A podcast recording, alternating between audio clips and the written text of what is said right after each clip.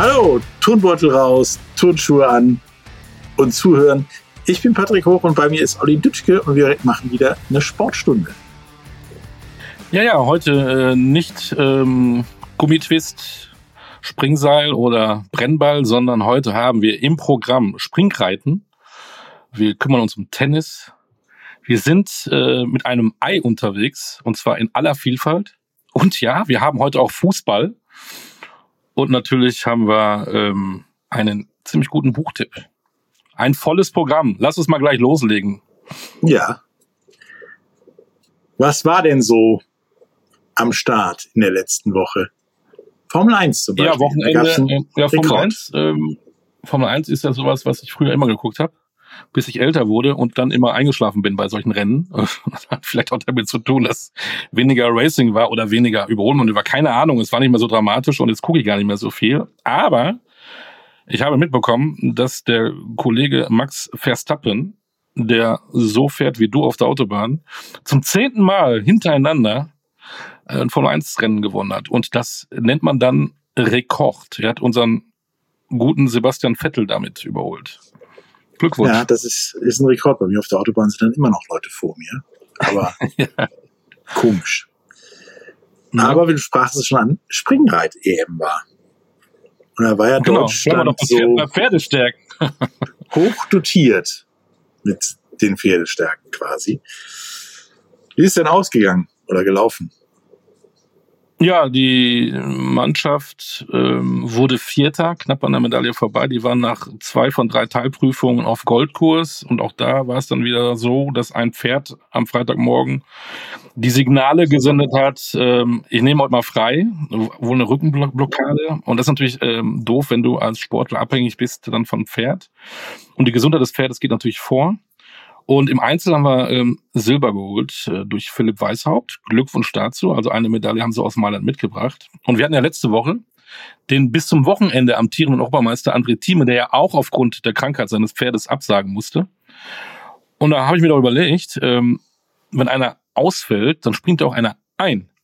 Und den habe ich dann mal ähm, gefragt, wie es denn so war in Mailand. Christian Kuckuck, der allerdings nur beim Einzel dabei war, aber er hat uns interessante Einblicke gegeben.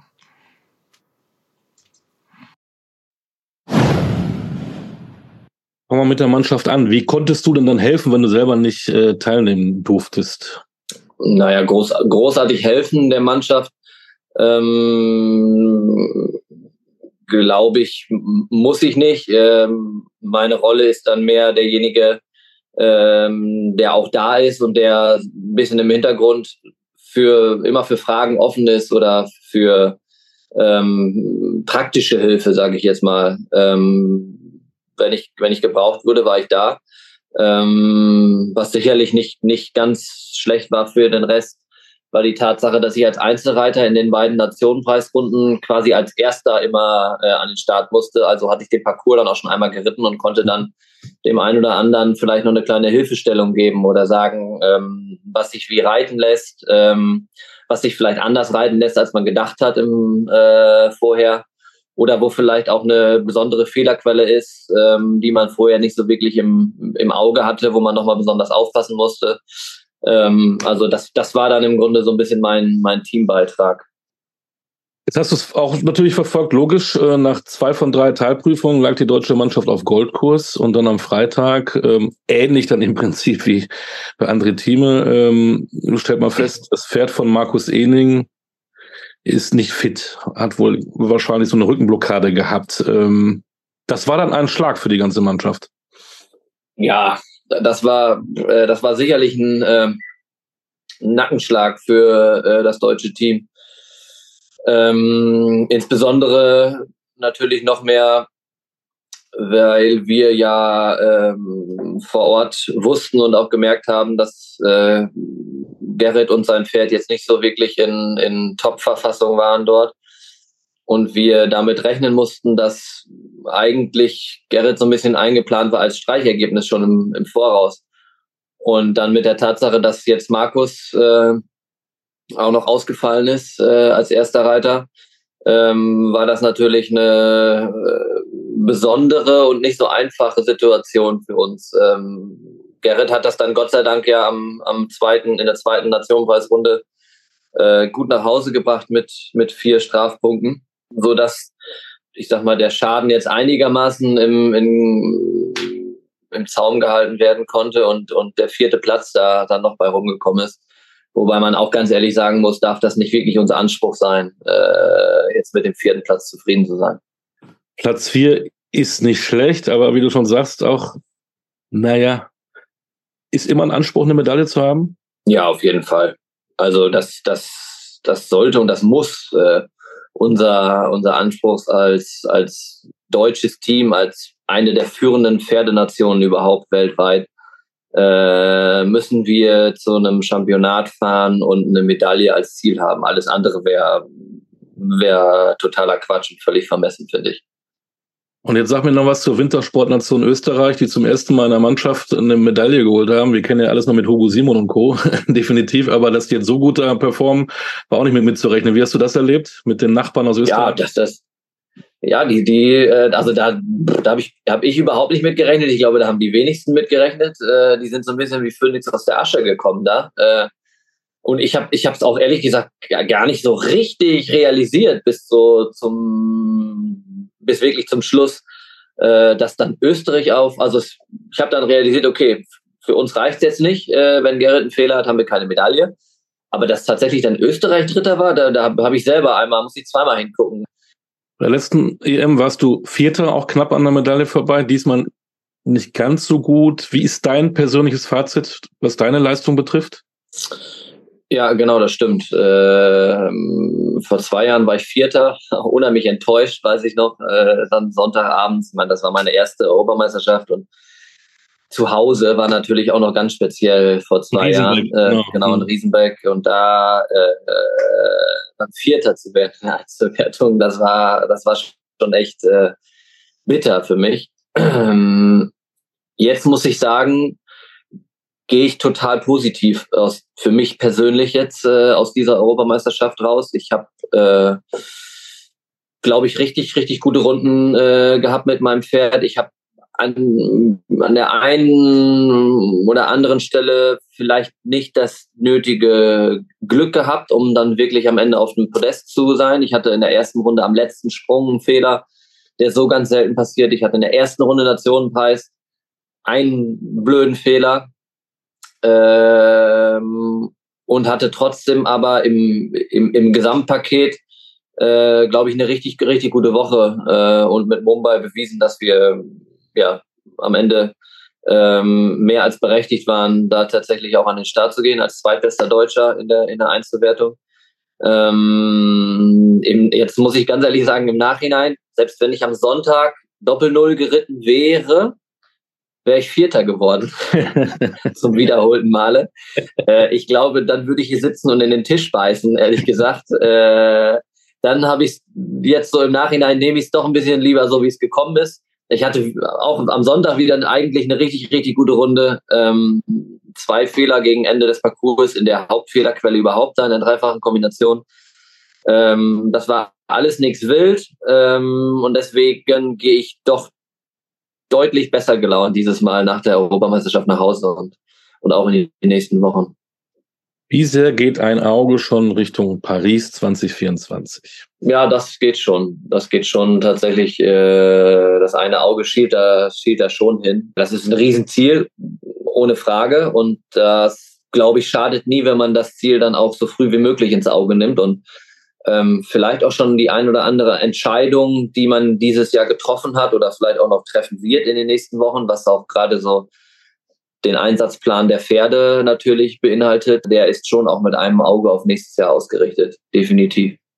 Du warst in Tokio dabei. Was sind die ersten Gedanken, wenn du an Olympia denkst? Ja, ein unglaubliches Event. Ich möchte es unbedingt nochmal erleben und unbedingt anders als beim letzten Mal, weil ich ja die Corona-Spiele erlebt habe ähm, eingeschlossen in einem Hotelzimmer und ohne, äh, ohne, ohne emotionale Zuschauerbindung eigentlich wirklich am Ende. Also äh, möchte ich wirklich Olympia noch einmal in seiner vollen Pracht mit Menschen, mit Emotionen, mit, ja, mit allem drum und dran, was einfach dazugehört, was so eine Olympiade ausmacht, das Miteinander, das möchte ich nochmal erleben.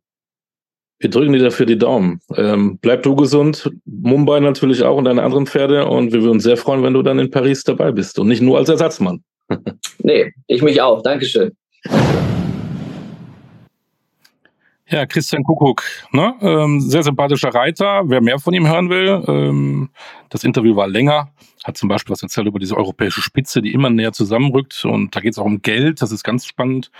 Und sein Weg äh, nach Paris, was er so alles vor Ort in den nächsten Wochen und Monaten, welche Turniere er äh, begleitet. Alles zu hören.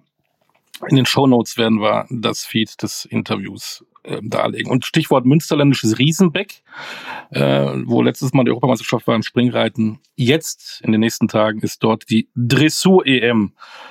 Und auch da nehme ich das mal auf vom Christian Kuckuck, ähm, von wegen Erwartungen, Medaillen. Ich glaube, beim Dressur ähm, geht das, glaube ich, gar nicht. Da, ich glaube, da keine Medaille holen. Schon ja, das festgeschrieben, dass Deutschland da und da dabei und ja, da wird da, da wird's was geben. Das verfolgen wir und äh, werden rückblickend dann nächste Woche auch darüber berichten. Weitere Interviews heute natürlich, unter anderem auch mit Thomas Hellmann zum Fußball später. Was wir auch verfolgen und was wir heute sogar noch verfolgt haben, bevor wir das hier aufgenommen haben, ist die Basketball-WM. Und da spielt ja die deutsche Mannschaft tatsächlich ziemlich erfolgreich. Schön ist anders als das Spiel gegen Lettland, aber zumindest erfolgreich und steht jetzt im Halbfinale, richtig? Richtig, und da bin ich ja gestorben, als der Lette dann in der letzten Sekunde den Dreier genommen hat und dachte, wenn der jetzt reingeht, äh, dann, dann sind wir ja raus. Aber ähm, er ist da nicht reingegangen. Und da haben wir uns sehr gefreut. Und jetzt wartet äh, am Freitag Team USA, der große Favorit, die man aber auch schlagen kann. Das haben die Litauer bewiesen in der, in der, in der Vorrunde. Die haben die Amis schon geschlagen. Also ähm, das kriegen wir noch hin, oder? Und wenn nicht, ähm, gibt es immer noch das Spiel um Platz drei. Eine Medaille genau. ist drin bei der Weltmeisterschaft. Wer hätte das denn gedacht? Also für ja, mich damit natürlich. Auch eine Olympia-Qualifikation vor allem. Möglicherweise. Die zwei besten europäischen Teams sind dann qualifiziert für Paris. Äh, überragend. Für mich äh, Mannschaft der Woche, definitiv. Ja. Ähm, Sportler der Woche. Ja, wenn wir beim ist, Mannschaft der Woche sind, sind wir auch beim Sportler genau. der Woche, oder? Ja, weil äh, ist keiner der Basketballer diesmal, sondern Lennart Kemner. Ihr werdet genauso euch fragen, wer ist das? Ein Radfahrer. Und er hat was ganz Besonderes geschaffen. Der hat absolut. Ähm, eine Etappe wir haben letzte gewonnen. Woche mit, mit äh, über die Deutschland zugeredet und waren traurig, genau. dass kein Deutscher da eine Etappe gewinnt. Aber dieser ähm, Lennart Kemner, der hat so, wie soll man sagen, ein Triple erreicht. Ne? Das haben noch nicht viele ja. Deutsche geschafft. Nee, sieben andere Deutsche haben es bis jetzt geschafft. Er hat nämlich eine Tour de France-Etappe, eine Giro-Etappe und eine Vuelta-Etappe gewonnen und ist damit in ja, einem relativ elitären Club von, wie gesagt, bisher sieben Deutschen gelandet. Das ist äh, tatsächlich aller Ehren wert. Ja, und die Vuelta läuft noch und vielleicht geht er ja mehr. Wir verfolgen das. Also unser Sportler der Woche, äh, wir haben jetzt kein, können jetzt keinen Preis übergeben, aber gedanklich Schwingungen nach Spanien. Äh, Lennart Kemner macht weiter so. Hut ab, klasse. Das freut uns wenn ein deutscher Radsportler so performt wie Lennart Kemner. Ja, aber was auch noch läuft, ne? Nicht nur die Vuelta, sondern auch die US Open. Und Richtig. da hat äh, uns Markus Höfel mal so einen kleinen Sportflash geschickt zu der US Open. Fakten, Fakten. Die US Open hier in New York sind im vollen Gange. Von 28. August bis 10. September findet die 143. Ausgabe des Turniers im USTA Billie Jean King National Tennis Center in Flushing Meadows statt. Gespielt wird dabei aber auch im AFS Stadium, das mit 23.771 Sitzplätzen das mit Abstand größte Tennisstadion der Welt ist. Insgesamt werden 65 Millionen Dollar Preisgeld ausgeschüttet. Damit ist es ebenfalls das höchst dotierte Tennisturnier der Welt. Für den Sieg im Einzel gibt es 3 Millionen Dollar, für den zweiten Platz 1,5 Millionen. Seit 2010 haben sich die Prämien damit nahezu verdoppelt, wobei bereits seit 1973 die Damen und Herren Preisgelder in gleicher Höhe erhalten.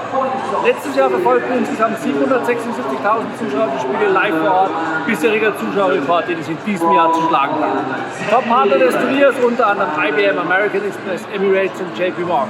Ich tippe erneut auf Alcaraz als Sieger im Einzel. Was glaubt ihr?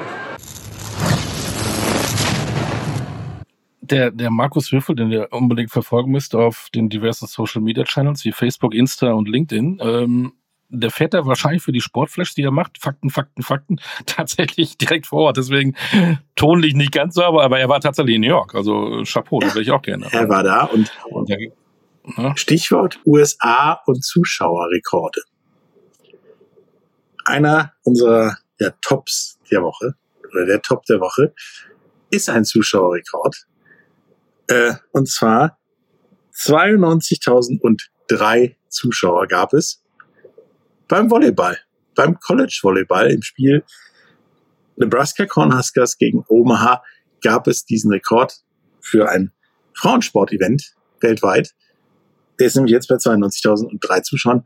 Und wer nicht weiß, sich das nicht vorstellen kann, warum das ein Rekord ist, ich habe da mal ein Soundbit besorgt, das euch ein bisschen den Eindruck gibt, was für eine Atmosphäre das war. Das war nämlich ähnlich wie beim College Football.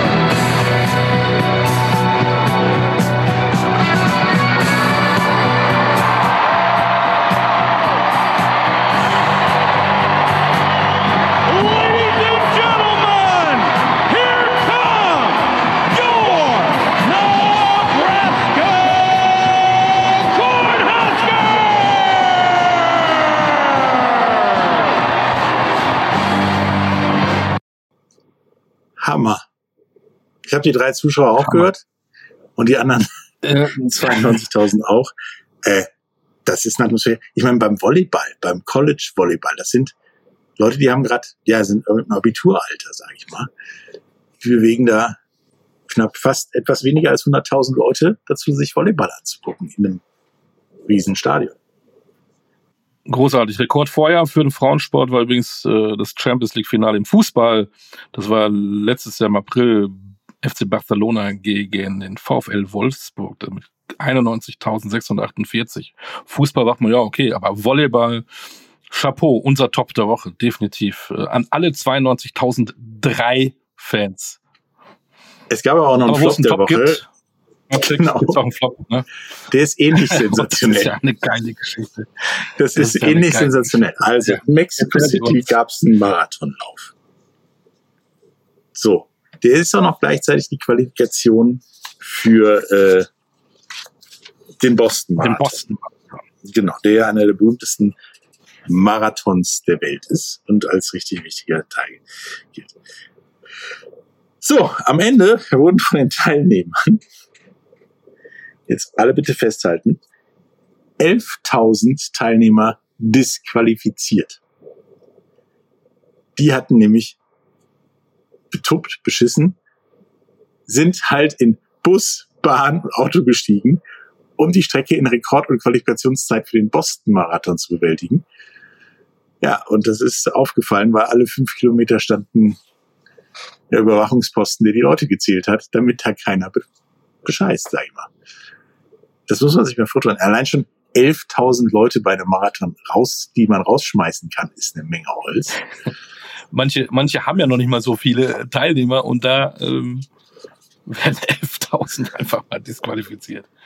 Oh. Ja, es gab da auch einen Grund für, warum die das gemacht haben, denn sie dürfen bei Boston Marathon mitlaufen und kommen damit für drei Monate in die USA. Und wahrscheinlich hatten die vor, dann auch da zu bleiben mit dem drei Monatsvisum. Also eine ähm, schaurig witzige Darf man das Geschichte. sagen beim Marathon, äh, Patrick, darf man das sagen beim Marathon, dumm gelaufen? nee, die sind ja gefahren. ja, stimmt. Und der Sieger war übrigens, das müssen wir ja auch noch loswerden, Hector Garibay Flores aus Bolivien. Der 35-Jährige hat äh, diesen Marathon gewonnen. Beruflich ist er übrigens Taxifahrer. Mehr will ich dazu nicht sagen. Nein, das wirkt ein wenig. Unser komisch. Flop. Unser Flop. Also Top 92.000 Menschen, Flop 11.000 Menschen. Großartig. Gut, dass wir nicht jedem die Hand schütteln müssen. Oder den Popo So, verhauen, äh, weil sie es beschissen haben. Genau, das war so ein bisschen das faule Ei ne, in, in Mexiko. Und wenn, Stichwort Ei. Oh, nein, es ist nicht Ostern, dann jetzt kommen wir mal unserem Schwerpunkt. Ne? Wir reden über das fliegende Ei. Ähm, fangen wir doch mal an. Wir gucken ja gerade immer das, was alles noch läuft. Und es läuft noch die European League of Football. Die Regular Season äh, ist vorbei. Und jetzt gibt es die Playoffs. Die beginnen am Viertelfinals. Ja. Die beginnen am Wochenende. Eins in Frankfurt und eins in Stuttgart. Und ähm, da muss man mit einem Experten reden. Das macht Sinn, der uns da ein bisschen äh, die Spiele einschätzt. Und das war Andreas Nommensen, seines Zeichens auch im letzten Jahr noch Head Coach der Hamburg Sea Devils. Nomi, die Regular Season der ELF ist zu Ende. Wir sind im dritten Jahr. Was ist denn dein Fazit, was diese Saison angeht? Wie ist für dich die sportliche Qualität?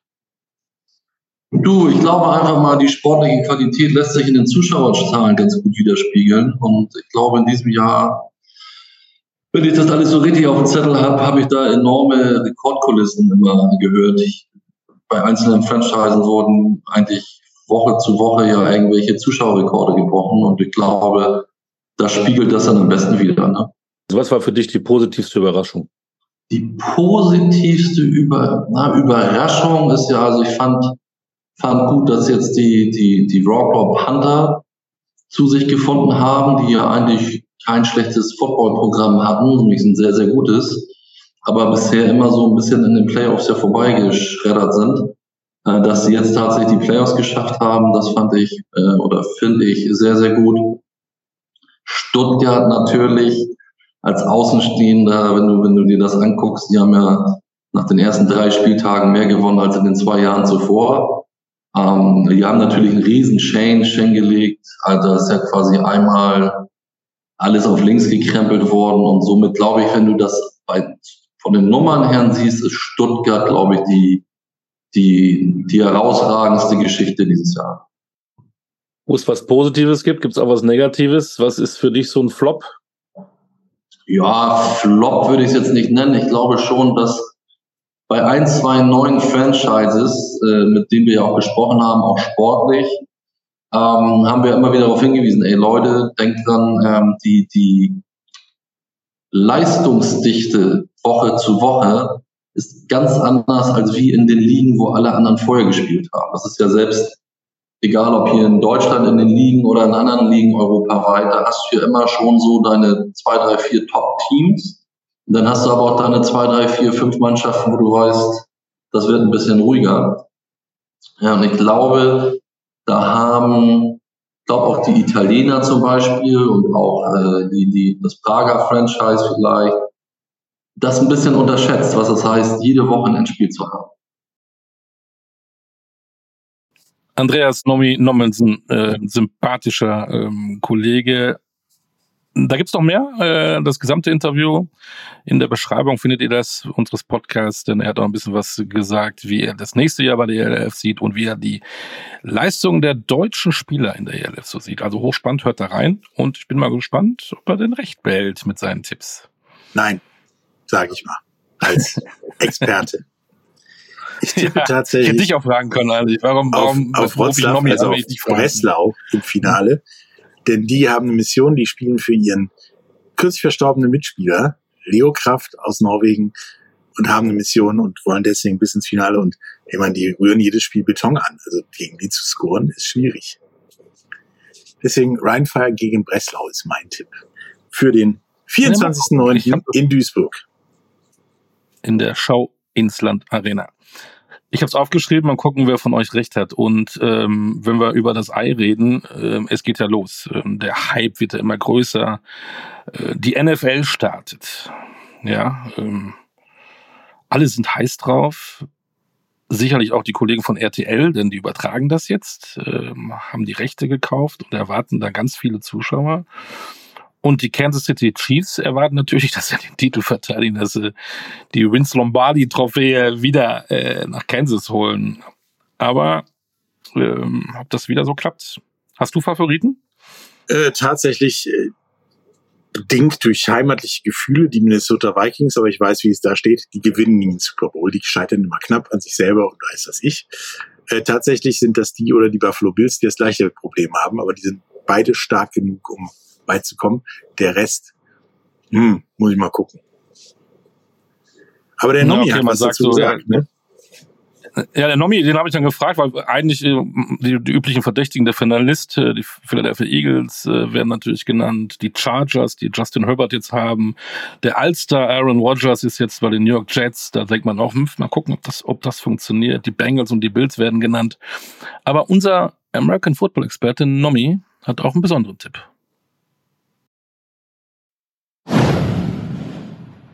Ich würde ein bisschen auf Miami tippen. Also das ist so mein kleiner Schläfer. Die haben ja letztes Jahr mit ihrem, äh, ich sag jetzt mal, genesenen Quarterback eine exzellente Saison gespielt, hatten aber die größten Baustellen in der Defense. Diese wurden ja jetzt behoben. Also sie haben ja einen neuen Defense-Koordinator, einen exzellenten äh, geheiert sozusagen und haben sich durch die kleine Hintertür noch einen richtig guten Cornerback an Land gezogen. Also alle ihre Baustellen sozusagen bearbeitet. Und somit ist für mich so der kleine Sleeper, der hinten raus dann überraschen wird. Ah, da der liegt noch mir aber ein dickes Ei. Im Schlaf. Der Sleeper. Man kann sie, man kann sie wirklich äh, in Deutschland verfolgen. Das ist ja das Schöne. Die Dolphins kommen nämlich nach Frankfurt im November, spielen dann gegen den Super Bowl-Sieger, die Chiefs. Und eine Woche später kann man sich noch die Patriots angucken gegen die Colts im November in Frankfurt. Äh, aber da werden wir sicherlich im Vorfeld auch nochmal hier in der Sportstunde drauf eingehen. Das ist American Football at its best. Das geht los. Die NFL Apropos am Wochenende. Dicke Eier, die Nomi da gelegt hat. Das dicke Ei hat jetzt Weltmeisterschaft. Nämlich die Rugby-WM steht an in Frankreich. Richtig. Ähm, Wahnsinn. Äh, neun Stadien, alles ausverkauft. Über zweieinhalb Millionen ähm, Zuschauer in den Stadien und es ist wohl einer der erfolgreichsten Sportarten auch im Fernsehen. Rugby, äh, nur in Deutschland läuft's nicht so gut. Da läuft's auf Und auch da gibt es einen Experten, Genau, bei ProSieben Max läuft's jetzt äh, ab Wochenende. Auch da gibt's einen Experten, der es auch kommentiert. Ich glaube, 30 von 35 Spielen. Äh, ich glaube, er, er ist selber ein Rugby-Ei. Äh, Jan Lüdecke, und mit dem habe ich dann mal über diese Rugby-WM gesprochen. Kribbelt's denn schon bei dir? Aber sowas von. Da Rugby wirklich mein Sport ist, ähm, kann ich es kaum erwarten, dass am Freitag endlich der Eröffnungshacker vollzogen wird und dann Frankreich und Neuseeland sich äh, im übertragenen Sinne die Köpfe einschlagen. Warum gibt es bei uns hier in Deutschland nicht diesen Durchbruch? Das ist wieder beim Vergleich beim American Football, da gibt es ja so ein bisschen so ein Hype, will ich mal sagen. Warum ist das beim Rugby nicht? My Rugby ist erst 1995 professionell geworden, weltweit wirklich. Deswegen hat es in Deutschland nie geschafft, irgendwie aus diesem Nischenbereich hochzukommen, während die NFL aus den USA extrem viel Geld in die Hand genommen hat, ganz früh nach Europa ist, Riesenshows abgefeiert hat. Und das hat's halt beim Rugby nicht gegeben. Das wurde so im Wohnzimmer gespielt, in, in Großbritannien, in Frankreich, wo es halt groß ist. Aber über die Grenzen hinaus ist da zumindest in Europa nicht so wahnsinnig viel passiert. Und ähm, gab mal so einen kurzen Peak in Deutschland mit einem großen Geldgeber, der aber zu viel Macht wollte, um das mal ganz kurz so zu skizzieren. Und ähm, seitdem sind wir wieder sehr niederstes Amateurlevel. Aber man sollte sich trotzdem angucken, es ist komplett alles ausverkauft. Zweieinhalb Millionen Menschen sitzen in den Stadien. Ähm, und du sagst, am Freitag geht's los, Frankreich gegen Neuseeland. Und viele sagen, äh, eigentlich brauchen sie danach nicht nochmal spielen, denn eigentlich ist das Finale. Äh, Thema Frankreich, Neuseeland. Ja, war irgendwie so lange, dass man gesagt hat, hey, das könnte das Finale sein, weil All Blacks, ne, die Neuseeländer sind immer groß haben jetzt allerdings vor zwei Wochen die höchste Niederlage in ihrer Geschichte kassiert gegen Südafrika. Franzosen galten als Top-Favorit, haben dreimal die U20-WM gewonnen, haben wirklich ein Bild abgemacht zur WM, waren 2022 ungeschlagen. Aber man hat gerade ein bisschen das Gefühl, sie haben vielleicht ein Jahr zu früh gepiekt Hat man bei vielen Nationen in den letzten Jahren immer wieder gesehen. Und sie haben massive Verletzungssorgen, also wirklich Schlüsselspieler, die jetzt einer nach dem anderen rausgebrochen sind vor der WM. Dementsprechend ähm, würde ich mal sagen, zwischen den beiden geht es um den Gruppensieg zumindest mal. Der dürfte auch wichtig werden aufgrund der Parallelgruppe. Ähm, aber ein vorgezogenes Finale sehe ich jetzt noch nicht so ganz. aber es wird trotzdem ganz, ganz großer Sport. Die E-Länder sind Nummer eins der Weltrangliste. Dann hast du den Titelverteidiger aus Südafrika. Das sind wohl die mit Frankreich und Neuseeland wohl die Top 4, oder? Die man genau, so das, das, das ist das Spannende an dieser WM, dass diese zwei Gruppen im Viertelfinale über Kreuz aufeinandertreffen. Und das sind die vier Top-Favoriten, die wirklich in den zwei Gruppen nebeneinander sind. Und noch mit dem Zusatz, also Neuseeland, Frankreich haben Italien in der Gruppe. Die haben sich wahnsinnig gemacht. Ich denke aber nicht, dass sie bei einer WM die Überraschung schaffen, einen von den beiden zu schlagen. Irland und Südafrika haben ein ganz großes Problem. Und das heißt Schottland. Die haben noch die Schotten in der Gruppe. Und die haben sogar, glaube ich, weil ich habe es mir eben aufgemacht, noch Samoa in der Gruppe.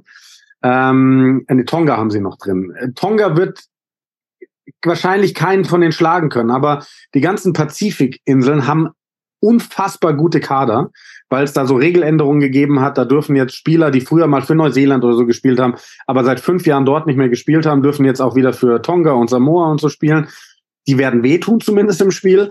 Und Schottland musst du erstmal schlagen. Also es kann am Ende auch sein, dass Südafrika oder Irland nach der Gruppenphase dastehen und sagen, ja, ciao, äh, wir sind raus. Weil, weil sie in diesem einen entscheidenden Spiel gegen Schottland aus irgendwelchen Gründen doch verloren haben. Also das, ich glaube, es wird tatsächlich die spannendste WM aller Zeiten, weil die Spitze sehr nah beieinander ist. Und da gibt es noch die Frage, die man sich immer so gerne stellt: So eine Fußball-WM dauert vier Wochen und dann ist gut. Ähm, beim Rugby dauert es ein bisschen länger. Ihr fangt am 8. September an und hört am 28. Oktober auf. Das sind ja unfassbare Athleten. Also jede Position ist anders und hat andere körperliche Voraussetzungen, aber wir reden da von Jungs, die teilweise 130 Kilo auf die Waage bringen, ne? Und das Muskel bepackt oder Jungs, die zwei Meter, zwei Meter fünf groß sind, 125 Kilo schwer, die dann 80 Minuten teilweise durchspielen und in diesen 80 Minuten irgendwie 30 Mal tackeln und 30 Mal getackelt werden. Und es gab dann so Studien, wenn du auf gewissen Positionen ein Spiel durchspielst, dann ist es ungefähr vergleichbar wie einmal von fahrenden LKW laufen, so mehr oder weniger. Und dementsprechend ist es tatsächlich so, dass die Mannschaften grob eine Woche brauchen zwischen den Spielen, einfach um regenerieren zu können. Auch da wieder Vergleich zu den anderen Sportarten. Da gibt es immer so Superstars, die auch jede Menge Kohle verdienen. Wie ist es beim Rugby? Ist es äh, Mannschaft oder gibt es da auch diese Stars in, in, in, in den Truppen? Ist tatsächlich so, dass es nicht, nicht so viele so Superstars gibt, so Einzelkönner. Klar haben verschiedene Mannschaften eben die, die herausstechen und es gibt schon auch Stars, äh, gar keine Frage.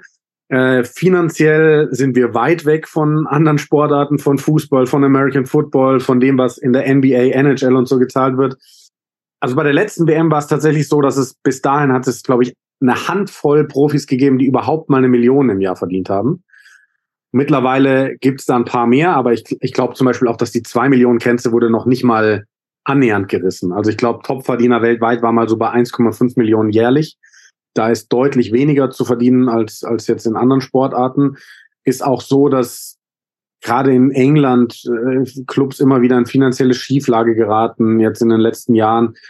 Ähm, also da tut sich Rugby tatsächlich auch so ein bisschen schwer. Klar, die Großevents, die ziehen und die bringen Kohle ohne Ende, aber so Vereinslevel und so, die spielen dann auch in kleinen Stadien und so. Ne? Das ist dann 10.000 Leute oder so, da kriegst du auch nicht so viel Geld rein. Wer steht im Finale und wer holt dann die sogenannten, den sogenannten Web Alice Cup? Ja, das ist, ähm, also ich glaube, es wird die spannendste WM, habe ich schon mal gesagt. Ich glaube, es wird auch eine WM voller Überraschungen. Ich, ich weiß gar nicht, ob es am Ende des Tages eine Überraschung ist, aber ich sehe Argentinien im Finale. Argentinier waren in den letzten Weltmeisterschaften oft eine Turniermannschaft, sind oft weit gekommen. Ähm, ich mache es daran fest, wir haben eben drüber geredet, wir haben die vier Top-Favoriten in Gruppe A und Gruppe B. Und in Gruppe C und in Gruppe D ist eigentlich kein Top-Favorit mehr. Du hast England da dabei, aber die sind so schlecht in Form. Australien ist schlecht in Form. Wales hat einen krassen Umbruch hinter sich. Ich, ich glaube zum Beispiel, dass Fiji die Gruppe vor Australien und Wales gewinnen wird, weil die mega gut sind. Und ich glaube, dass Argentinien ins Finale kommt, weil Argentinien ist mit Abstand für mich die beste Mannschaft in diesen zwei Gruppen C und D. Das heißt, die werden frühestens im Halbfinale einen richtigen Brocken kriegen der dann heißt Neuseeland, Südafrika, Irland, whatever. Und weil sie bis dahin noch nicht so viele Körner verschossen haben, wie die genannten Top-Favoriten, die jeweils mindestens zwei richtig knüppelharte Spiele in den Knochen haben, glaube ich, dass Argentinien das nutzen wird und ins Finale kommt. Weltmeister werden sie aber nicht. Wenn du mich auf einen Tipp festnageln willst, dann würde ich sagen, Südafrika macht's wieder, weil sie einfach am physischsten sind, weil sie den tiefsten Kader haben. Wünschen würde ich mir die Iren. Für die Iren schlägt mein Herz, aber die haben es noch nie über ein Viertelfinale rausgeschafft bei der WM, aber denen würde ich es am meisten gönnen. Ja, den würde ich Jan auch am meisten gönnen. Er lebt diesen Sport. Ne? Das hört man bei, bei jeder Silbe. Und äh, das Interview war ja auch länger. Hört es euch in kompletter Länge an. Ähm, da gibt's auch noch, die nicht so viel Ahnung haben von Rugby, einiges zu lernen. Großartig. Und ja, das ist was Schönes. Eine sehr interessante Sportart. Also mit sehr interessanten Sachen. Ja, und das Schöne ist, die Deutschen sind nicht dabei. Die waren noch nie bei einer WM. Das heißt, wir, wir äh, Fans vom Sport gehen nicht mit einer Erwartung in so ein Event, weil wir nicht enttäuscht werden können, weil die Deutschen gar nicht dabei sind. Man kann so diesen Sport einfach genießen. Genau, sondern nur so latent enttäuscht werden können. Wir sind für die Schotten, weil die mal schön Rücken, Röcke tragen und dann fliegen die raus oder auch nicht. äh, ich bin ja großer Fan, auch die Iren, denn das ist ein Team für Irland mit der Republik Irland und Nordirland in einem Team. Finde ich super. Sollten die durchziehen, genauso wie diverse Regeln und Sachen es bei einer Rugby-WM gibt, wo man überlegen sollte, ob es nicht auch beim Fußball oder anderen Sportarten tun könnten. Rugby WM äh, mit Jan Lüdecke als Kommentator bei ProSimax. Ab Freitag geht's, glaube ich, los. Genau. Und einen Tag später geht was anderes los. Ein anderes Top-Sportereignis hier in Deutschland. Die Invictus Games. Viele werden jetzt wissen, Erklär fragen, was, was sind die Invictus Games? Das hört sich irgendwie an wie eine Freizeitveranstaltung. Ist es aber nicht. Das ist ein, sag ich mal, das Ende oder der Top in einem Reha-Programm für ja, kriegsversehrte Soldaten oder versehrte Blaulichtkräfte, die als Ziel haben, um wieder ins Leben zurückzukommen, ihre Phobien zu überleben, ihre posttraumatischen Belastungsstörungen, ähm, bei diesen Spielen teilzunehmen und da dann auch zum Beispiel wieder an Menschenmengen heranzuführt zu werden oder auch an Geräuschkulissen und so weiter. Was das genau ist und wie das so genau läuft in Düsseldorf, darüber hat mir ähm, Stefan Huss, der Botschafter der Invictus Games, ein kleines Interview gegeben. Ich sitze hier mit Stefan Huss von den Invictus Games, der Botschafter der Invictus Games. Wir wollen mal kurz darüber reden, was die Invictus Games überhaupt sind, wo die sind, wie man da hinkommt und warum wir alle ja was dafür tun und damit tun sollten. Hallo. Hallo, grüß dich. So, Stefan, was sind denn die Invictus Games überhaupt? Die Invictus Games sind eine Sportveranstaltung, wo sich äh, versehrte, verunfallte und erkrankte Kameraden äh, international messen können. Gut, also im Prinzip Olympische Spiele für Versehrte. Richtig, wobei Äh, olympisch möchte ich nicht sagen, ähm, denn äh, olympisch gibt's gewisse Kategorien, die einfach zu erfüllen sind. Mhm. Und äh, da sind die Invictus Games einfach eine Besonderheit, dass hier nicht nur körperlich Versehrte gegeneinander antreten, sondern auch zum Beispiel geistig Versehrte. Mhm. Und äh, wieso reden wir darüber, neben dem Thema der Versehrtheit und äh, Spiele für also Versehrte? Die sind diesmal in Deutschland und nicht in Toronto, Niederlande oder sonst wo, sondern in Deutschland. Wo denn genau und wann vor allen Dingen? Ja, die äh, sechsten Invictus Games finden dieses Jahr vom 9. bis 16. September hier in Düsseldorf statt. Gut. Ähm, wie bist du überhaupt dazu gekommen, zu den Invictus Games dazu zu stoßen oder daran teilzunehmen oder was dafür zu machen? Ja, ich habe aus meinem letzten Afghanistan-Einsatz leider eine posttraumatische Belastungsstörung äh, mit nach Hause gebracht, an der ich heute auch immer noch leide. Hab dann über verschiedene Reha-Maßnahmen äh, mich dazu qualifiziert, dass ich auserwählt wurde, äh, um an den Invictus Games 2017 in Toronto und 2018 in Sydney teilzunehmen. Und daraus ist entstanden, äh, dass wir uns 2019 für die Spiele beworben haben. Und äh, deswegen bin ich einer von drei Botschaftern und begleite diese Spiele heute noch. So, und jetzt bist du Botschafter bei diesmal bei den Spielen nicht als aktiver, sondern als Botschafter repräsentativer dabei. Ähm, wie sollen die Leute denn am besten hingehen? Gibt es da Karten? Gibt es da keine Karte? Ist der Eintritt frei oder, oder wie? Ja, also ähm, Karten werden benötigt für die Opening und für die Closing. Mhm. Ähm, da möchte ich aber sagen, rentiert sich das Geld richtig, weil da auch ganz besondere Show-Acts da sind, wie Macklemore oder Rita Ora. Ähm, unter der Woche sind die Wettkämpfe kostenlos, ähm, so dass jeder die Möglichkeit hat, diese Spiele zu besuchen und einfach da mal reinzuschnuppern und da Teil von dem Ganzen zu werden. Ja, wenn es umsonst ist, Leute, geht in die Merkur Spielarena auf dem gesamten Gelände drumrum und so weiter. Äh, ja, finden die Spiele statt. Ihr mit Sicherheit irgendwas, was ihr da sehen werdet, wollen. Ähm, wenn du denn jetzt noch aktiv teilnehmest, wo würdest du denn teilnehmen? Im Radfahren, im äh, Diskus und leider findet es diesmal nicht mit deutscher Beteiligung statt im Sitzvolleyball, aber dafür tritt das deutsche Team äh, zusammen mit den Holländern im Rollstuhlbasketball an. Ja, Leute, geht da einfach alle hin. Ähm, den Link findet ihr wieder immer in den Show Notes und äh, danke dir, Stefan. Ja, herzlichen Dank und Servus. Ich freue mich, euch zu sehen. Danke, tschüss. Ja, weil, wie gesagt, geht da hin. Das ist ein Sportereignis, das ist ein großes Sportereignis.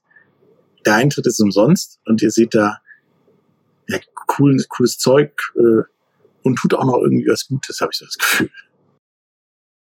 Aber einen Namen musst du uns noch nennen, der, glaube ich, auch extra nach Düsseldorf kommt. Genau, der Prince kommt nach, Harry. Genau. Was hat der der damit zu tun? Der hat tatsächlich die Idee dazu gehabt, nach seinem Afghanistan-Einsatz und äh, hat da auch äh, erlebt, wie ja, Leute verwundet werden, wie es denen geht und wie die wieder ins Leben zurückgeführt werden und hat gedacht, der wäre doch so ein Höhepunkt, so ein Ziel, eine super Idee und hat deswegen ja, diese Invictus Games ins Leben gerufen und äh, die gibt's jetzt, wie gesagt, zum sechsten Mal. Und äh, wenn ihr mehr darüber wissen wollt, der Podcast Einfach nur Sport hatte sechs Folgen über diesen, diese Invictus Games, unter anderem Gespräche mit ja, Athleten, die dahin gegangen sind oder die durch diese Reha gegangen sind, um bei den Invictus Games teilzunehmen.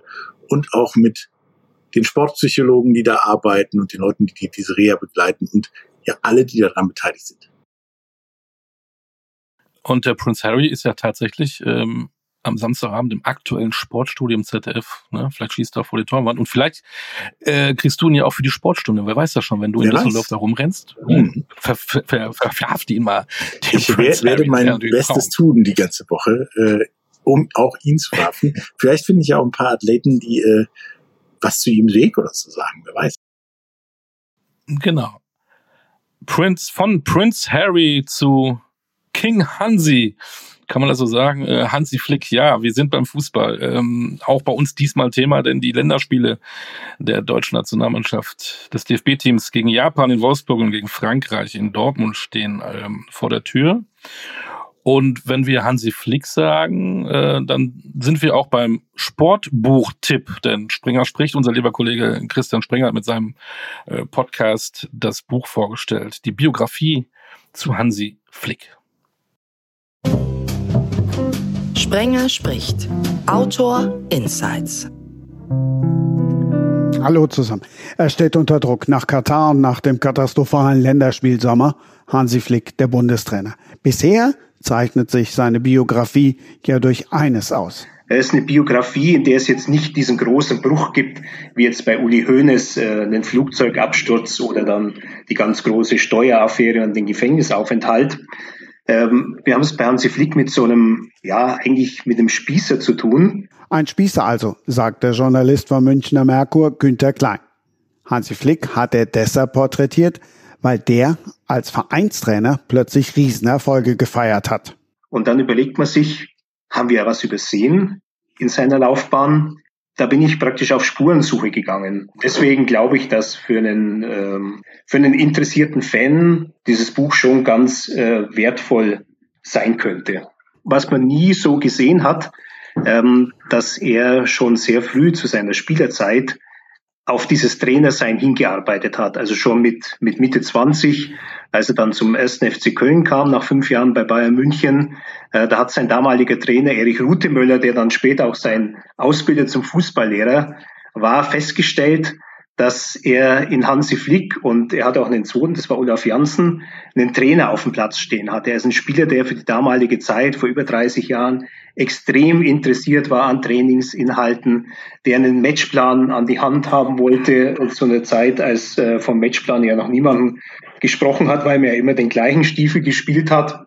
was bemerkenswert äh, bei ihm auch ist, ähm, neben dieser Art, auf dieses Ziel Trainer hinzuarbeiten und sich da auch, auch früh zu öffnen für alles, was mit Wissenschaft zu tun hat, ist auch dieser besondere Umgang mit den Menschen. Also er verbindet beides. Er ist ein, er ist ein sehr guter Trainer, was das Fachliche betrifft. Und er ist halt auch ein Mensch, der sehr gut ankommt. Ähm, es fällt ja oft der Begriff Menschenfänger und ich verwende ihn auch in Zitaten. Aber ich finde, dass Menschenfänger bei ihm eigentlich gar nicht so genau zutrifft, weil Menschenfänger für mich immer so was Berechnendes hat. Ja, äh, bei Hansi Flick ist es so eine natürliche Art, die Menschen dann für sich einzunehmen, indem er sie einfach sehr gut behandelt. Und da gibt es eben schon Geschichten aus der Zeit, als er dann als Trainer angefangen hat, in Bammental oder in Hoffenheim in der Regionalliga, als, das, als die TSG noch äh, überhaupt nicht dieser äh, sehr reiche und geschmähte Club war, der er heute ist. Da hat er also auch so die Spieler umgarnt mit, mit, mit, mit kleinen Geschenken, mit Aufmerksamkeiten, mit Ehrlichkeit. Und ähm, diese Ehrlichkeit in der Kommunikation, die hat er sich bewahrt. Und das sieht man also durch seine Biografie durchgehen. Natürlich neben einer sehr langen Karriere. Ich meine, der hat ähm, in, äh, in der Jugendnationalmannschaft gespielt, hat ja auch äh, die Bayern zu einer sehr interessanten Zeit miterlebt in den 80er Jahren, ja, als der FC Bayern ähm, Karl-Heinz Rummenigge verkauft hat. Also auch die Zeit, die er mitgestaltet hat, auch den Hansi Flick, schon zu einer äh, sehr interessanten Person. Das musste ich auch erst rausfinden. Ich kannte den Hansi Flick, aber ich wusste eigentlich wenig über ihn. Wer Hansi Flick die erste Biografie liest, weiß definitiv mehr. Und Klein hat von Verlagsseite die Möglichkeit, jederzeit ein Kapitel anzufügen. Welches auch immer. Sprenger spricht. Überall da, wo es Podcasts gibt. Quasi also, wenn ihr die Sportstunde gehört habt, ne, hört äh, Sprenger spricht, einer meiner Lieblingspodcasts. Äh, das macht Spaß, da zuzuhören. Und ähm, er hat es ja gerade erwähnt, möglicherweise kann der Günther Klein ja ähm, noch ein Kapitel dranhängen, denn wenn die Deutschen verlieren, vielleicht gegen Japan und Frankreich, vielleicht ist dann auch die äh, Geschichte vorbei mit Hansi Flick als äh, Bundestrainer. Das sind zumindest keine einfachen Gegner, sage ich mal beide. Der eine ja. internationaler Spitzenklasse, der andere hat uns ja bei der WM ein wenig zugesetzt, sage ich mal. Ein, ein eingeschenkt, ne? das, das ist, ist wirklich so. Und ähm, natürlich, Fußball überstrahlt alles und alle reden an ihren Stammtischen, wie geht's weiter, wie geht's weiter. Und dann habe ich mir doch gedacht, äh, einer, der 68 Mal das äh, Trikot mit dem Adler auf der Brust getragen hat, der muss doch eigentlich wissen, was da so abgeht. Ich habe mit ihm gesprochen, mit Thomas Helmer. Thomas, wie groß ist deine Vorfreude auf die Spiele der deutschen Nationalmannschaft gegen Japan und gegen Frankreich? Die ist so ein bisschen geteilt. Auf das Spiel am Dienstag in Dortmund freue ich mich natürlich, weil es äh, in meinem alten Stadion ist. Da ich äh, familiär belastet bin, also ähm, wir auch französischen Einschlag haben in der Familie, äh, natürlich auch die Franzosen. Ja, von daher freue ich mich mehr auf das Spiel, ehrlicherweise. Mehr auf die französischen Stars, denn auf die deutschen Stars? Äh, natürlich auch die französischen Stars, aber ich hoffe, dass wir auch mal dagegenhalten. Also das wäre mein Wunsch. Also zumindest mal eine Chance wieder, eine große Chance. Ob wir die ja dann nutzen, das kann ich dir heute auch nicht beantworten. Wenn du das alles so mitbekommen hast, äh, nach dem letzten ähm, Länderspielfenster, da hieß es ja ganz deutlich, wir sind in einem Prozess, wir machen keine Experimente mehr. Was dürfen wir denn jetzt eigentlich erwarten? Ich glaube, das wissen wir alle nicht so genau, ne, wenn wir ehrlich sind. Also ich, ich habe immer das Gefühl, wir sind immer noch in dieser wie heißt das, Findungsphase heute so, äh, so neudeutsch. Ähm, ich habe noch kein klares Konzept, äh, oder ich sehe noch kein klares Konzept. Das fängt ja jetzt schon wieder an mit der Nominierung, ne, wo wir alle so denken, hm, okay, äh, haben wir nicht gesagt, es soll strikt nach dem Leistungsgedanken gehen. Okay, manchmal geht das nicht, positionsbedingt, weil vielleicht der eine oder andere da auch fehlt, aber wir haben ja, wir haben ja einzelne sehr, sehr gute Spieler. Das muss ja irgendwie funktionieren. Aber ich, ich weiß nicht, äh, ich kann Ihnen nicht sagen, was die Idee dahinter ist. Ehrlich nicht. Ähm, ich habe das in den letzten Jahren beobachtet und habe immer gesagt, so einer wie Pascal Groß müsste mal eingeladen werden, weil er echt gut, gut performt hat in der Premier League, in der scheinbar stärksten Liga der Welt. Wurde aber nie eingeladen. Jetzt, nachdem Hansi Flick sagte, ich mache keine Experimente mehr, lädt er den 32-jährigen Pascal Groß ein. Ja. Kannst nicht verstehen. Verstehst du das? Nee, das ist so eine Parallele, finde ich auch, ähm, das, nach der Weltmeisterschaft. Vorher oder währenddessen war äh, Antoni, äh, Antonio Rüdiger war der einzige Weltklasse äh, Innenverteidiger oder, oder überhaupt Abwehrspieler, den wir hatten. einmal wird er gar nicht äh, berücksichtigt. Okay, dann wird er doch wieder. Und also das ist ja kein, das ist ja keine äh, klare Linie. Das ist immer äh, ja so ein Schlingerkurs. Und wie du gerade gesagt hast, den hat man ja sicherlich schon länger mal gesehen, den Pascal auch. Ne? Also äh, nichts Neues und, und der spielt eben sehr gut da drüben. Deswegen, äh, ja, ich will nicht sagen, man ist schon ein bisschen verzweifelt. Das würde ihm nicht gerecht werden, weil er hat es verdient. Aber so insgesamt das Konzept fehlt mir echt. Eine Personale noch und dann gucken wir mal weiter. Leon Goretzka, einer, der jetzt tatsächlich auch wieder im Stamm ist, jedes Spiel gemacht hat. Ähm, ja. Er war, glaube ich, auch zu Recht äh, auf Deutsch gesagt angepisst, dass er nicht eingeladen wird. Ist das ein Bauernopfer, weil Hansi Flick zeigen will, pass auf, ich habe keine Angst vor großen Namen? Ich glaube, das verstehen wir beide nicht oder das verstehen die meisten nicht. Ich habe ihn in Bremen gesehen beim, beim ersten Spiel der Bayern. Da war er für mich wesentlich stärker, auch als Kimmich. Ähm, er hat, hat äh, richtig gutes Spiel gemacht aus meiner Sicht. Ist immer mit nach vorne gegangen, ist vor allem auch torgefährlich. Er bringt eigentlich alles mit und hat sich jetzt da wieder ein bisschen berappelt. Also auch bei den Bayern, der Start war ja, war ja eigentlich gut. Und ihn dann wegzulassen, ähm, ich, ich kann vollkommen nachvollziehen, dass er down ist und, und sauer ist. Und äh, das wäre ich an seiner Stelle auch, weil ähm, das, das verstehe ich auch überhaupt nicht. Jetzt haben wir auch das Problem, es gibt es diese Doku, ähm, jetzt hätte man das nicht verhindern sollen. Ja. Ja, also eins zum anderen, diese, dieses, dieses Bild vom DFB, das, das folgt ja immer mehr, immer mehr, immer mehr. Ich glaube genau, das ist, da, da, da fängt es an einfach. Ne? Weißt du, diese Außendarstellung ist ja schon seit einiger Zeit eine Katastrophe. Das wird einfach nicht besser und es werden immer wieder ich habe auch da wieder verzweifelt versucht, irgendwelche Maßnahmen zu ergreifen, die aber entweder zum falschen Zeitpunkt sind oder auch die Maßnahme an sich einfach nicht gut ist und, und uns überhaupt nicht weiterbringt. Ne? Im Moment ist ganz, ganz wichtig, und da, da reicht auch nicht, wenn man sagt, wir machen mal wieder ein öffentliches Training oder so. Ne? Aber es ist ganz, ganz wichtig, dass die sportliche Leistung einfach wieder, wieder stimmt. Dann kommen, dann kommen wir alle wieder. Ne? Also ich zähle mich und dich ja auch als Fan dazu. Wir wollen ja eine starke deutsche Nationalmannschaft sehen und wir wollen ja auch Spaß haben und, und die auch anfeuern. Aber im Moment hast du ja nicht das Gefühl. Das sind so sehr gute Einzelspieler, aber es ist keine Mannschaft. Ich hatte 94 mal das äh, Problem bei, bei der WM in äh, Amerika mit Matthäus, mit äh, Völler, mit Klinsmann. Ich hatte bei äh, Stefan Effenberg drum. Stefan, Stefan war auch dabei. Also Jürgen Kohler, Andi Bremer. Ich meine, allein die Namen mit mhm. Einzelspielern top. Aber wir haben nicht geschafft, während des Turniers eine Mannschaft zu werden. Und das geht natürlich jetzt bei unserer Nationalmannschaft heutigen schon, schon viel, viel länger, ne? nicht nur für ein Turnier. Das ist einfach ein, ein schleichender Prozess und der, den schaffen wir, oder wir schaffen es nicht, oder äh, der Bundestrainer und der DFB, der schafft es nicht, das aufzuhalten. Wir brauchen ja diese Euphorie. Wir haben in, im nächsten Sommer die Europameisterschaft im eigenen Land.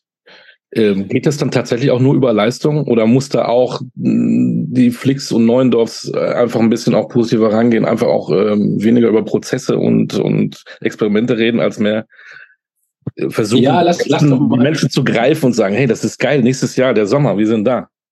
Du, du hast ja eben schon mal angesprochen, lass doch einfach, äh, der, der Spiel ist angepisst, lass doch den ganzen Scheiß drumherum erstmal weg jetzt. Entschuldigung, wenn ich das so sage, aber mhm. das interessiert doch jetzt mal gar keinen. Es ist doch wichtig, dass die, die Mannschaft da funktioniert oder dass wirklich nochmal die sportliche Komponente an erster Stelle steht und nicht, dass wir wieder über irgendwas diskutieren. Also keine Ahnung, ich fange jetzt nicht wieder mit der Binde an und so weiter. Da, das auch darauf zu schieben, dass das Turnier nicht funktioniert hat und dass man da viel zu viel drüber diskutiert, ist natürlich auch albern, muss man ganz ehrlich sagen. Da muss ich leider auch die Spieler ein bisschen in die Pflicht nehmen. Weißt du, das hatte ich als Spieler interessiert dich das eigentlich nicht. Ne? Du gehst da raus, du spielst eine WM. Wie, wie viele WMs kann man spielen, außer, ich glaube, Loda hat fünf gespielt, Matthäus, aber ja, ich durfte auch an zwei teilnehmen, das war auch nicht erfolgreich. Aber ich weiß, was für ein Highlight das ist für jeden Spiel. Das muss ein Highlight sein. Auch dieses Gefühl hast du natürlich auch manchmal bei dem, bei dem einen oder anderen auch nicht. Das, das finde ich einfach schade. Was passiert, wenn ähm, die deutsche Mannschaft gegen Japan und Frankreich nicht gewinnt?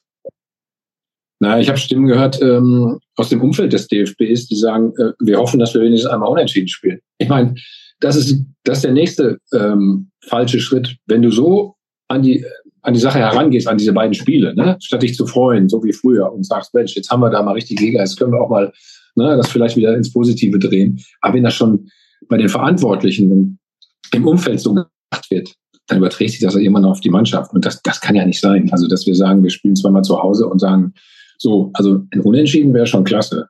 Ich meine, ich bin immer zur Nationalmannschaft gefahren und so, es gab nur eins, wir müssen gewinnen. Wir müssen gewinnen. Auch ein Unentschieden war schon, war schon schwierig. Also von daher nochmal eine Riesenchance, äh, aber auch sie haben einfach drauf, drauf und äh, ja, ich weiß nicht, es, es fehlt irgendwie. Und wenn, wenn das in die Hose geht, äh, dann ist sicherlich auch der Bundestrainer für mich äh, nicht nur auf der Kippe, dann, dann muss man wahrscheinlich nochmal einen Wechsel vollziehen. Wenn es die Alternative gibt, das ist ja die große Frage. Ah, das wäre jetzt genau meine Frage gewesen. Wer, wer könnte denn eine Alternative sein? Hast du eine Idee? Nee, ehrlich. Schade. Ist schwierig. Ja, ich weiß, dass Stefan Kunz das ja äh, damals schon ganz gerne gemacht hat. Stefan kenne ich natürlich gut, mit dem habe ich zusammengespielt. Ja, Stefan könnte ich mir schon vorstellen, auch klar. Wir warten es ab. Vielleicht hauen wir auch beide 3-4-0 weg und sagen, es geht aufwärts. Wir werden Europameister. Dank Hansi Flick. Ich, wir hätten ja nichts dagegen. Es ist ja nicht so, dass wir, wir sagen, nee, bloß nicht. Und äh, im Gegenteil, das wäre ja mal, das wäre ja mal dann die Aufbruchstimmung, die wir brauchen. Wir singen trotzdem die Hymne mit und äh, drücken die Daumen, du weißt. Ja. Klare Worte. Das ist richtig, aber wenn ihr von sowas träumt, kann ich auch Tonga als Rugby-Weltmeister erträumen. Genau, genau. Also, große Vielfalt heute wieder in der Sportstunde. Ähm, ich würde sagen Schlusspfiff, ne? Ja. Beim nächsten Mal. Ähm, geht zum Sport. Am Wochenende ist wieder viel los. Ähm, die Tischtennis-Europameisterschaft läuft in Malmö in Schweden. Die Dressur-EM, ähm, haben wir drüber gesprochen, im münsterländischen Riesenbeck. Da kann man eben mal hinfahren und sich äh, ergötzen an die vielen Medaillen, die wir da gewinnen werden. Und äh, wo wir auch möglicherweise äh, Medaillen gewinnen, wenn schönes Wetter ist, fahrt zum Beetssee äh, ins Brandenburgische. Da gibt es nämlich Kanupolo. Nicht Waterpolo, Kanupolo. Waterpolo ist Wasserball. Genau. Und, und Eishockey wird ja auch schon gespielt, das darf man auch nicht vergessen. Äh, die Champions Hockey League ist, ist aktiv und die Deutschen machen das, ähm, die deutschen Teams machen das recht ordentlich. Die Adler Mannheim haben schon zweimal gewonnen in zwei Spielen. Der ERC, ERC Ingolstadt hat äh, zweimal gespielt und zweimal gewonnen. Der deutsche Meister RB München einmal gewonnen, einmal verloren. Aber das sieht alles ganz gut aus, da wird weitergespielt und da sind wir auch schon äh, mit dem Hinweis auf nächste Woche. Denn am kommenden, am am nächsten, am übernächsten Wochenende startet die DEL. Mhm. Ja, es geht wieder aufs Eis. Ja. Und da werden wir sicherlich äh, mal vorausschauen, ne?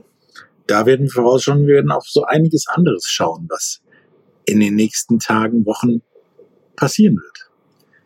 War genau. mir wieder ein äh, Fest. Stichwort Basketball. Mhm. Basketball, Ringen, Rudern, überall sind Meisterschaften. Wir werden das verfolgen. Wir werden Gäste haben. Wir werden diskutieren, analysieren was weiß ich. Und wieder irgendwelche Tops und Flops für so. wenn es 20.000 Marathon genau. sind, die disqualifiziert werden. Ja, da würde ich sagen, jetzt nach dem Sport schnell, schnell duschen, isotonisches Getränk und vorbereiten für die nächste Folge. Genau, und bis nächste Woche, sage ich mal. Tschüss. Macht Sport, Leute. Bis bald. Ciao.